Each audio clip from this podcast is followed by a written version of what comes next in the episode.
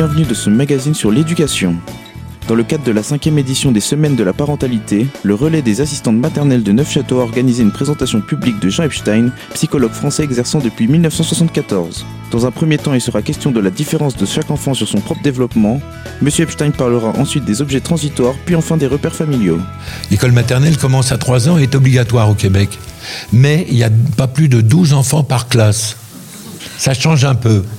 Pour eux, la petite enfance n'est pas une dépense, mais un investissement. D'accord?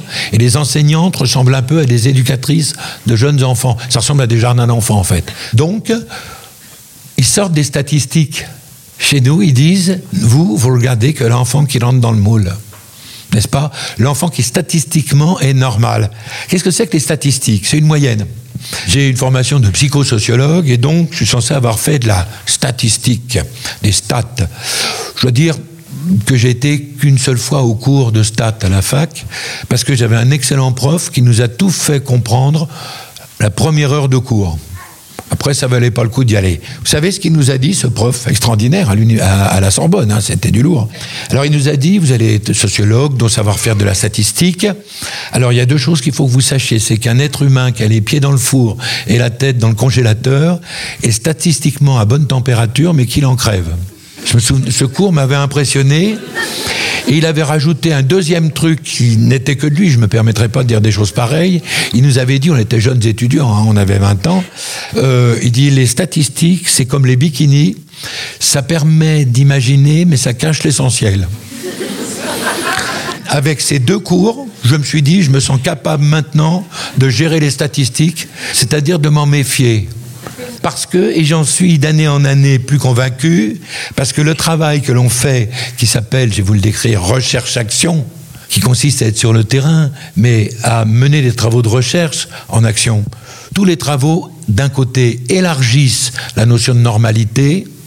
À quel âge un enfant marche? À quel âge un enfant est propre? À quel âge un enfant sait lire? Je pourrais vous donner plein de définitions comme ça à quel âge. Les références de recherche auxquelles je vais faire allusion, c'est pas des travaux en cours, aucun.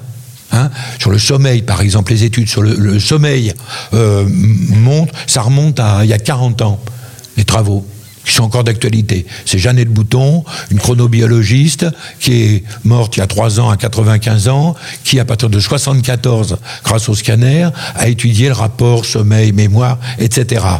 Jeannette, il y a 40 ans, a montré qu'il y avait des enfants qui, à 3 ans, n'avaient plus besoin de faire la sieste. Il y avait d'autres enfants qui, à 6-7 ans, avaient encore besoin de faire la sieste. Et que, c'est un exemple de recherche, hein, et que euh, mais c'est complètement un classique pour nous, mais ça fait 40 balais, hein, mais ça a mal fois retombé sur le terrain. Eh bien, tant que l'enfant a besoin de sommeil, on peut empêcher un enfant de dormir, mais on ne peut pas l'empêcher d'avoir sommeil. Eh bien, on a tous, biologiquement, les enfants et nous, un rythme de sommeil qu'on appelle jour-nuit, nictéméral. On est programmé pour dormir quand il fait nuit, théoriquement, biologiquement, et être réveillé quand il fait jour. Sauf que l'enfant, pendant pas mal d'années, il a des petites périodes, des petits clochers d'endormissement dans la période de jour. Hein? Il va avoir, il va jouer, et puis il va piquer du nez. C'est un sommeil profond qui n'est pas long c'est des séquences d'une demi-heure à peu près. Mais c'est précisément là, et ce que Jean Bouton nous a montré avec les scanners au début, c'est dans cette période de piquage de nez là que la mémoire se met en marche. Les Canadiens appellent ça la mémoire ruminante. Comme les ruminants qui mangent de l'herbe et qui après vont à l'ombre, remontent le truc et assimilent. Nous, pour faire plus clean, on appelle ça la mémoire en différé. C'est-à-dire que nous, on a une mémoire en simultané. Si on met la main sur une plaque chauffante, on enregistre que ça brûle. Eh bien, l'enfant, pendant longtemps, tant qu'il a ce besoin de sommeil régulier, euh, il va jouer et après, seulement en décalage, il mémorise. Imaginons que des professionnels et des parents qui veulent mettre leur enfant en avance et qui disent empêchez-le de dormir, on le mettra au lit plutôt ce soir. Ah, je vous ai dit, hein, mon boulot, c'est d'être sur le terrain. Donc, toute ressemblance avec des personnes existées sera possible. Empêcher-le de dormir, on le mettra au lit plutôt ce soir. Eh bien, si ses parents pensent que ça va lui permettre de mieux dormir la nuit, c'est une vaste fumisterie, parce que comme le cycle, est quand même jour-nuit, Si l'enfant il a besoin de piquer du nez le jour, mais qu'on l'en empêche, on perturbe l'ensemble de son cycle. Il va pas mieux dormir la nuit parce qu'on l'en empêche de dormir le jour. Inversement, si certains parents, et on verra pourquoi dans quelques minutes, imaginent que mal informés, hein, des gentils parents qui veulent la réussite de leur enfant, que euh, moins il dort, plus il fait de choses, donc plus il apprend. Vaste erreur. C'est comme il y a un lien entre le sommeil et la mémoire, ces enfants ils font plein de choses, mais ils mémorisent pas. Donc ça sert à que dalle. Et les professionnels ont un rôle vachement important pour expliquer à des parents des choses sur le sommeil. N'est-ce pas? Euh, La recherche élargit encore une fois la normalité. À quel âge un enfant marche? Les travaux les plus pointus depuis des années nous disent entre 10 et 21 mois. Entendez bien, 10 à 21 mois. Ça veut dire que pour qu'un enfant marche, il faut plein de choses qui soient mûres. Il faut qu'il ait une bonne force, un bon équilibre, qu'il en ait envie, qu'il ait une bonne calcification du squelette, qu'il, qu'il, qu'il. Et il apprend. Alors, ce qui est une petite parenthèse qui est assez amusant, c'est que ce type de données, on les connaît scientifiquement depuis les années 80 grâce aux IRM, etc. Mais certains pédagogues le sentaient depuis longtemps. Il y a en France un truc qui est très mode actuellement, qu'on appelle les pédagogies nouvelles. La plus connue, la plus vendue, Montessori. 1907, à Rome. Ça fait à peine 112 ans. Par rapport à l'ère glaciaire, c'est quand même relativement récent, Montessori. Mais quand vous lisez les trucs de Montessori, ce qu'elle disait en 1907, elle a créé un mot, par exemple, qu'elle appelait période sensible. Et elle disait, en 1907, euh, surtout ne jamais dire à tel âge, un enfant doit avoir fait telle acquisition. L'enfant, elle était médecin en Italie, l'enfant, c'était purement intuitif, fait une acquisition quand tous les trucs de base sont prêts. N'est-ce pas? Vous imaginez la tronche que ferait Montessori si elle voyait nos carnets d'évaluation. Hein? Il n'y a que deux pays au monde qui ont des carnets d'évaluation comme le nôtre. Enfin, il n'y en a qu'un, c'est le Japon et nous. Un enfant, pour progresser, a besoin d'être évalué pour construire ses repères, estime de soi, n'est-ce pas? Il a besoin d'être évalué par rapport à lui-même et pas par rapport à sa ressemblance à la moyenne des autres. Définir qu'à 5 ans, l'enfant doit savoir lire entre deux lignes en lettres cursives, c'est ce qui est marqué dans nos carnets d'évaluation. Acquis, non acquis, il faut les foutre au vide ordure d'urgence. Ou alors répondre uniquement en cours d'acquisition. C'est pas parce qu'un enfant aujourd'hui est capable de faire un truc que le mois prochain ou l'année prochaine il sera capable.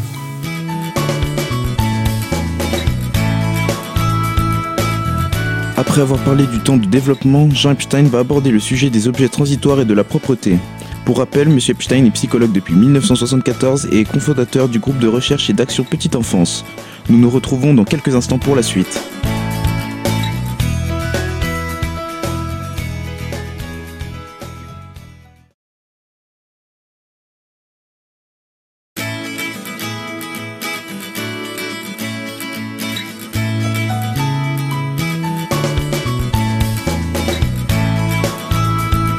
Deuxième partie de ce magazine sur l'éducation, les rames de Neufchâteau ont invité Jean Epstein qui parlait précédemment du temps de développement de l'enfant. À présent, il est question de la transition du jeune enfant vers l'adolescence. J'adore bosser par exemple sur les objets transitionnels très en relation avec les cinq sens. Tous les enfants du monde, sauf handicap, naissent avec cinq sens. Ils sont audio-orniflo, tacto, gusto-visuel, je vous redirai après. Mais chacun a des sens uniques et des sens interdits. Il y a des grands toucheurs, des grands voyeurs, des fois même on peut devenir président des États-Unis avec ça, hein. euh, des grands goûteurs, vous voyez Eh bien, en fonction, cet enfant grand goûteur, il a besoin de sa tétine ou totote. Docteur, à quel âge je supprimer La réponse du docteur, jamais. Foutez-lui la paix. Euh, quand il sera foutu de lui, il se la lâchera ou bien il mangera ses ongles discretos, vous voyez. Le bien, c'est un grand renifleur. Il a son nanin ou doudou ou pâte. En Suisse, le truc qui pue, qui sent le père, la mère, le chien, la grand-mère. À quel âge lui supprimer? La réponse du docteur, jamais. Foutez-lui la paix. Quand il sera ado, il, euh, on parlera des ados aussi, hein, c'est marqué, ado, bébé ou ado. Eh bien, il y aura peut-être la croix gammée d'un côté et le dindin dans la poche. Il sniffera un petit coup pour retrouver son odeur de bébé qui lui manque tant, n'est-ce pas euh, Eh bien, objet transitionnel. Notre enfant, à deux ans, il a plus besoin de son nana ou doudou. Oh, t'es un grand maintenant, formidable. Ne le fichons pas en l'air, on le met dans un tiroir. Puis à trois ans, il va à l'école, les boules. Est-ce que la maîtresse, elle va pouvoir me sentir Phéromone, trop de nez. Je vais reprendre mon doudou. Il y a toute l'odeur de ma famille dans ma poche. Si ça se passe mal, j'ai une boîte de sauvetage. T'as pas besoin de ton doudou, t'es un grand maintenant. T'as trois ans. Non, non, j'étais grand à deux ans. Maintenant, je suis un nain. Je vais chez les géants. Je reprends mon doudou, dites donc, alors que ça fait un an que je l'avais plus. La maîtresse, oh, elle est belle. Elle m'a fait poète poète dans les cheveux. Je crois que je suis amoureux d'elle. Si je sais dessiner, je lui dessinerai des cœurs avec des flèches. Je suis vraiment amoureux d'elle. Maman trouvera qu'elle n'est pas terrible. Si je suis un garçon, mais on prépare le terrain de la future belle-fille. Je sors de l'école maternelle, j'ai trois ans. Mes parents m'attendent derrière la grille grâce au plan Vigipirate renforcé. Je sniffe un petit coup. Ça va, ils sont dans ma poche. Mes parents vont dire alors qu'est-ce que t'as fait aujourd'hui? Je vais pouvoir dire rien. T'as fait quoi? On a joué. T'as joué à quoi? À rien. En langage clair, ça veut dire lâchez-moi la grappe, j'en aime une autre. Grâce au doudou, une histoire d'amour est commencée. Donc, euh, c'est délirant, si vous voulez, quand on entend euh, dire à tel âge l'enfant doit faire tel truc. Un petit arrêt sur image, la propreté. À quel âge un enfant est propre? Je vous disais à l'instant, plein d'études. Alors déjà, vous voyez, là, on croit que c'est une chaise. Mais c'est pas une chaise, c'est une poubelle virtuelle. Alors, on va mettre plein de trucs dedans. Dans notre poubelle, on va mettre en avance, en retard, pour regarder positivement l'enfant.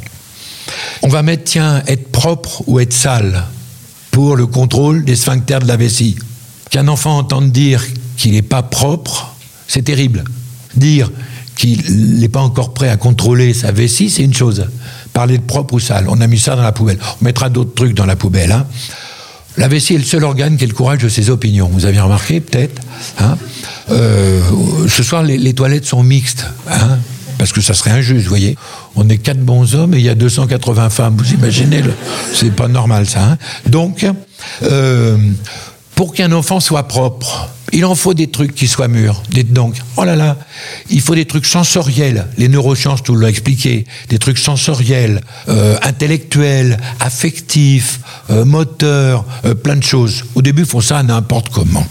Et puis, un beau jour, il y a un petit radar là, sensible à la distension qui est dans la paroi de la vessie, qui communique avec la zone temporale.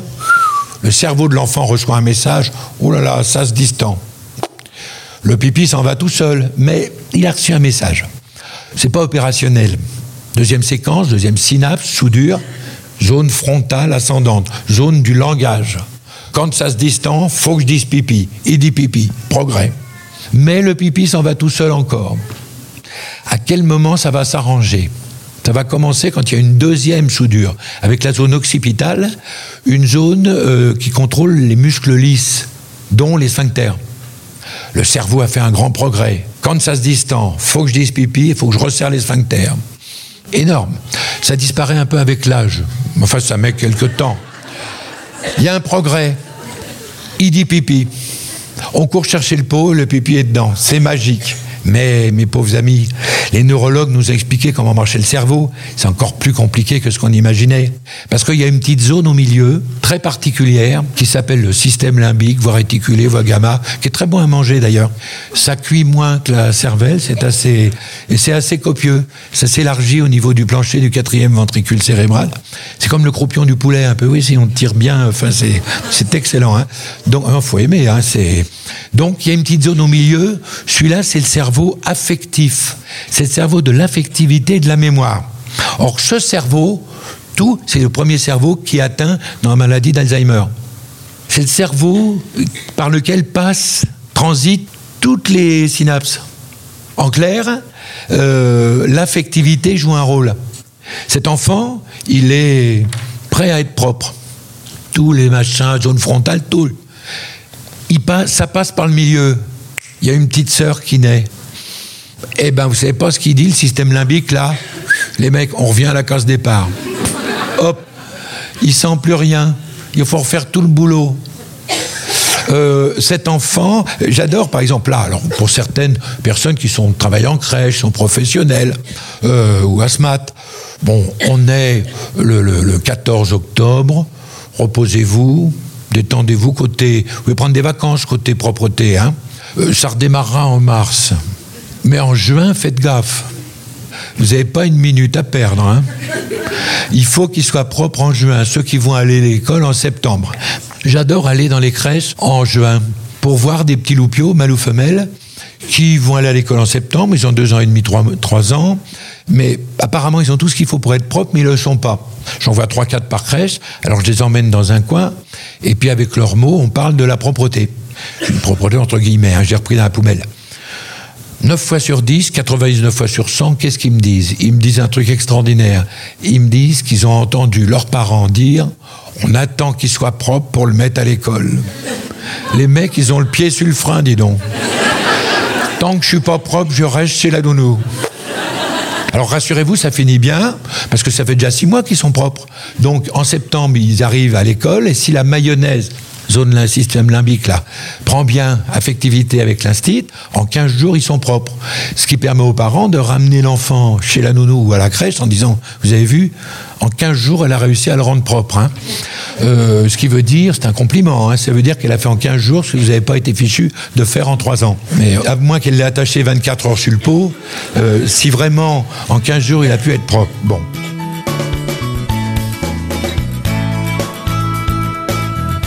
Après cette explication très imagée, nous allons faire une petite pause. Après avoir parlé des différentes périodes de transition, Jean Epstein, psychologue depuis de longues années, va évoquer la place de l'enfant dans la famille et l'importance d'avoir des repères familiaux. A tout de suite.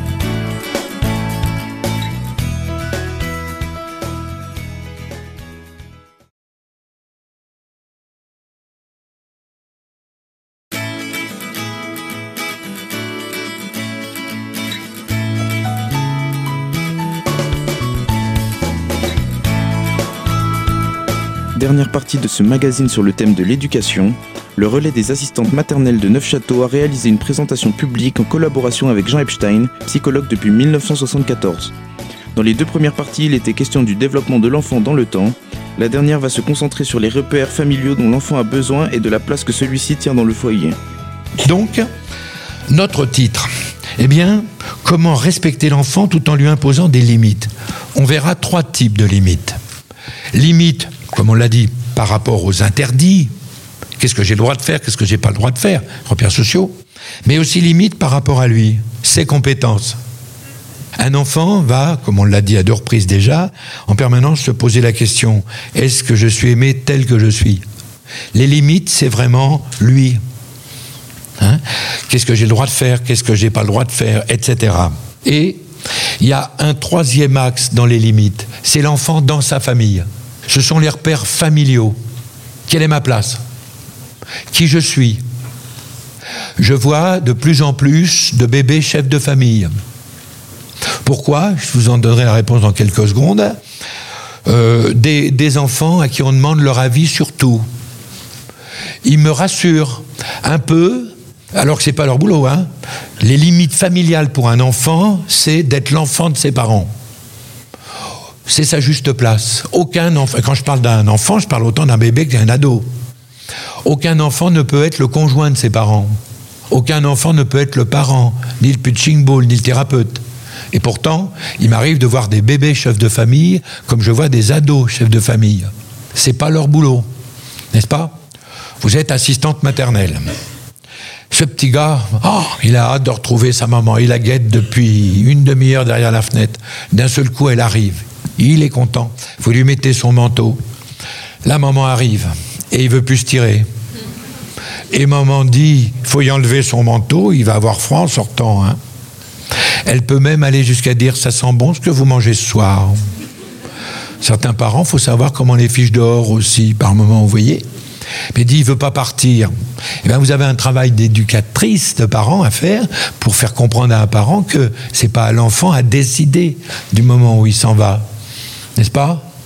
Il y a une faculté chez l'enfant qu'on appelle la faculté d'adaptabilité. C'est comprendre qu'on ne se comporte pas de la même façon avec n'importe qui, dans n'importe quelle circonstance. En clair, qu'est-ce qu'on doit interdire à un enfant? Quelque chose qui nous dérange. Or, ce qui dérange les parents n'est pas, on est dans le triangle, ce qui dérange là où les professionnels. En clair, et même dans une équipe, une crèche par exemple, eh bien, ce qui va déranger l'une de l'équipe ne va pas forcément être ce qui dérange l'autre. Donc dans les deux cas, comment faire? Déjà, il faut qu'il y ait un règlement de base entre parents, des choses de base sur lesquelles on est d'accord. Dans l'équipe, des interdits de base sur lesquels on est d'accord. Mais pour le restant, chacun va être différent. Ses parents n'osent pas interdire. Ils arrivent le soir à la crèche ou chez l'assistante maternelle. Que faire? Eh bien, c'est très simple. Il est important de définir qui fait autorité quand tout le monde est là. L'idéal, c'est si on peut dire aux parents que dès qu'il arrive, que ce soit chez l'asmat ou à la crèche, c'est à lui d'intervenir. Si on ne dit rien, on va être dans la gêne complète. On va pas oser réagir, ni parents, ni professionnels. L'enfant, pour lui, ça va être une autoroute. Il va faire toutes les bêtises qu'il ferait pas dans la journée vu qu'il y a le parent, toutes les bêtises qu'il ferait pas chez ses parents vu qu'il y a la professionnelle, le restant du discours étant non verbal. Le papa, la maman, le sourire autocollant en disant tu vas avoir la tarte qu'il va prendre dans la bagnole. Il a de la chance d'être chez la nounou. Euh, la professionnelle ayant le sourire de l'autre côté en disant naturellement il lui laisse tout faire. Bonne soirée maman. On sent monter l'orage, n'est-ce pas? Alors, le seul rôle qu'un enfant, on le disait à l'instant, peut être, c'est d'être l'enfant de ses parents. Eh bien, j'observe régulièrement des enfants qui sont obligés de se battre pour retrouver leur place d'enfant. Je donne un exemple. L'an dernier, une journaliste d'Enfants Magazine qui devait venir m'interviewer euh, à la maison. J'habite Paris, elle aussi. Elle devait passer chez nous. Elle me téléphone quelques jours avant qu'elle était terriblement enceinte et pouvait plus euh, sortir de chez elle. Fallait envisager l'accouchement à domicile. Enfin, c'était pire que ça. Hein. Moi, c'est un accident de travail. C'est ça fait 40 ans que je mange dans les crèches. Vous voyez le résultat. Hein. Sauf quand c'est livré par la Sodexo. Là, je préfère. Euh, je peux rester trois jours sans manger. Hein. Euh, question de vie ou de mort. Donc, la journaliste, elle pouvait plus sortir de chez elle. Est-ce que je peux passer chez elle? C'est une journaliste riche qui habite dans un quartier de riches à Paris, les Buttes-Chaumont, où il y a des maisons avec des grands jardins de 10 mètres sur 10. On peut mettre une table, quatre chaises, enfin, faut bien viser, mais c'est des riches. Hein. J'arrive chez la journaliste, elle ouvre la porte, et elle me dit Vous avez raison dans ce que vous dites. Je ne savais plus sur quoi porter l'interview parce qu'on a changé le thème, vous allez voir. Elle me dit, euh, les, les enfants comprennent tout, vous voyez. Alors, dans le jardin, il y avait un petit gars, trois ans, c'est mon fils, il a trois ans et demi, on vit ensemble, c'était le conjoint, hein. Euh, ils vivaient tous les deux et elle me dit, il a tout compris. Vous voyez, il est venu avec moi à la maternité. Il a vu les échographies. Il sait qu'il va avoir une petite sœur. D'ailleurs, c'est lui qui a choisi le prénom de la petite sœur.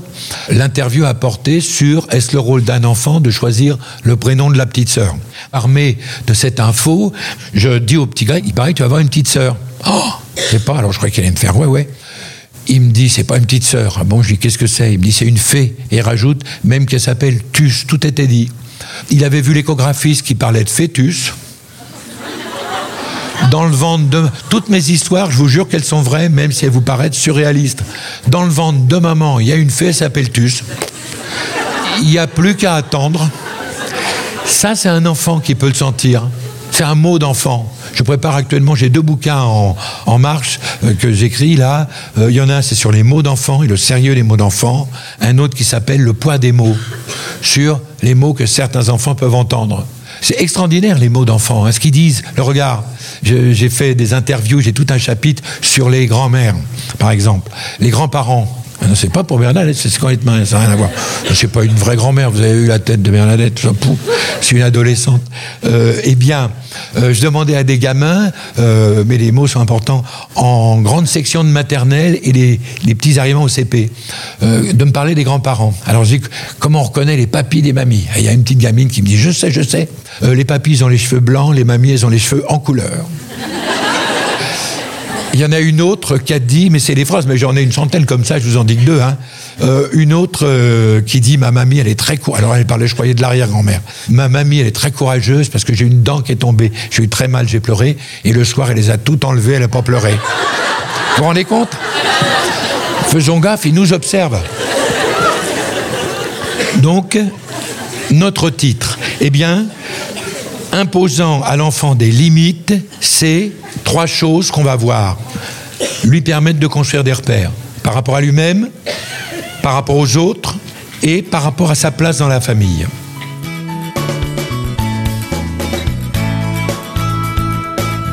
On a encore beaucoup à apprendre sur la psychologie des enfants. C'est pour cela qu'on va se retrouver dans un autre magazine sur l'éducation avec Monsieur Jean Epstein, psychologue depuis 1974. Cette présentation publique a été organisée par le relais des assistantes maternelles de Neufchâteau dans le cadre de la cinquième édition des Semaines de la parentalité qui ont eu lieu du 7 au 20 octobre. Quant à nous, on se retrouve très prochainement dans un nouveau magazine.